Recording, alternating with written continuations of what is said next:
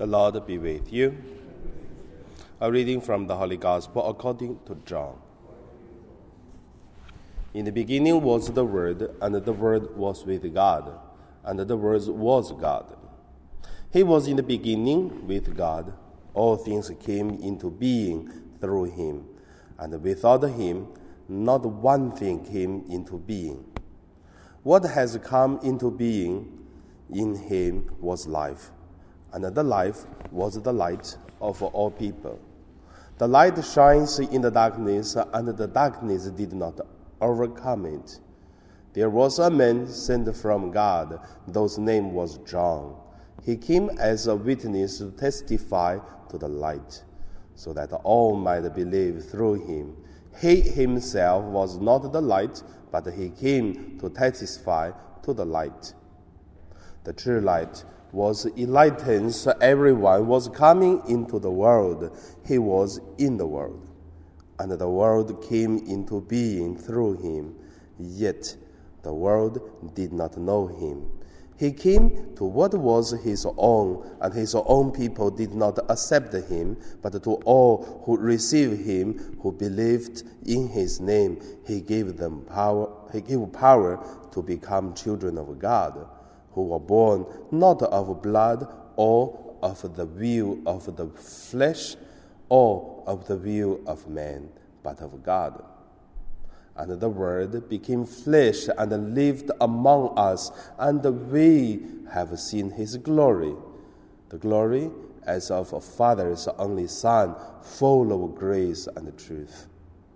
John testified to him and cried out, This was he of whom I said, He who comes after me ranks ahead of me because he was before me.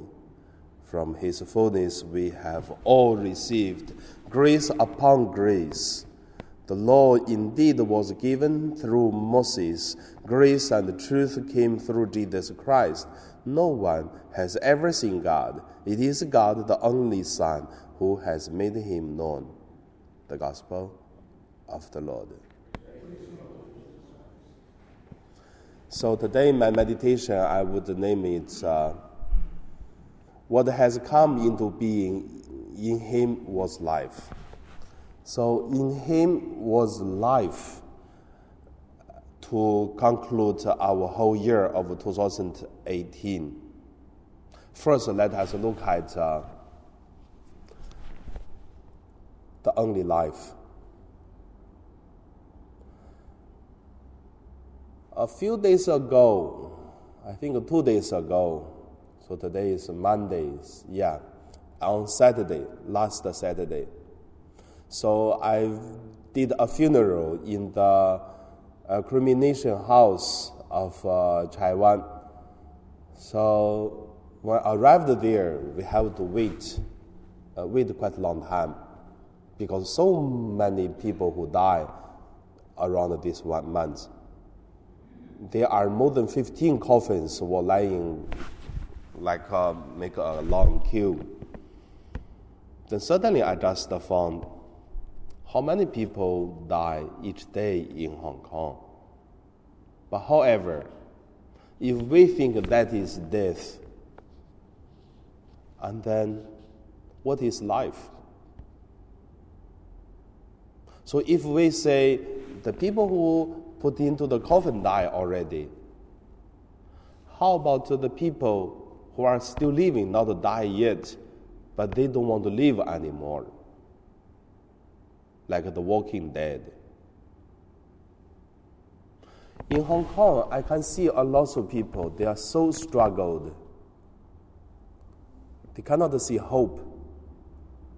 They do not have such kind of target of life or what is the source of life, what is the power of life and what is the future of life. And only one thing is for some people just have no the courage to kill themselves. But for living, for some people, is so hard. That is why during that uh, half an hour waiting in the cremation house, then I have a lot of uh, thinkings and look at that coffins. So who is happy and who is sad? Living or dead? What is real life and what is uh, death? So that's the first point the life. And then the second, find hope in the life. Not the life, but the life. I believe the life have something specialty. In today's the gospel, it is uh, the beginning of the gospel of John. Very, very strong feel of philosophy, but same time very strong the spirit of theology. But however, every time we read this, we just follow what is are you talking about?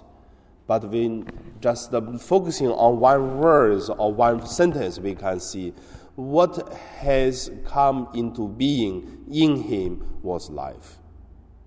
So, in him was life means Jesus Christ, the second uh, God, the Son of God.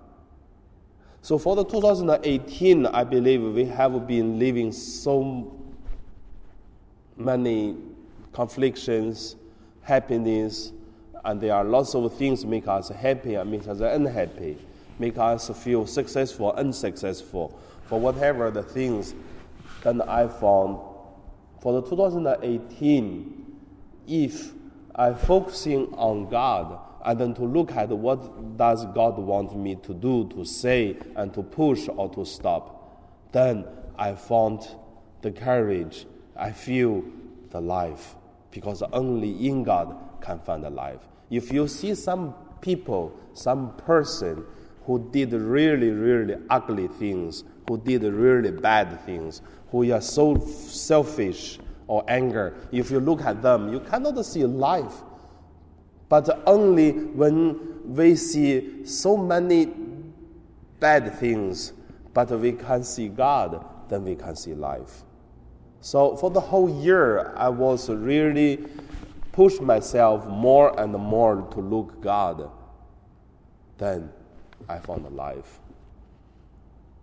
Not easy, 2018. So many challenges from human, from the evil spirit, from friends, and then from uh, many others. So, the real life, that's the second point, we can find the hope from God. And then the third point I want to share is thanks for the life.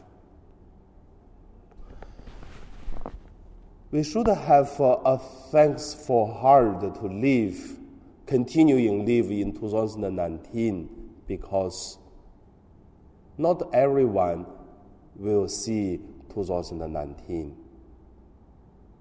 And uh, so many people, they just uh, have no opportunities. But if we can see tomorrow, we need really thanks for God's grant us life one day more so that we go into 2019. And also that is the reason why even difficult for 2018, but still quite thankful. I learned a lot. Also, I very appreciate for the God, for God give me so many crosses like what Jesus said, want to become my disciples and then carry your cross and follow me. So that's also the reason tonight we have uh, this Thanksgiving Mass. We're going to count down 10.30 at the evening. So hopefully I can see you. And also hopefully if you do not come and also try to do the same thing Thanks for the 2018 to God for the blessings, guidance, and courage. However, 2019 it will be better than 2018. So that is uh, the hope of life. So, with this hope, we will do better. And for today's month, we pray to God to continue bless us.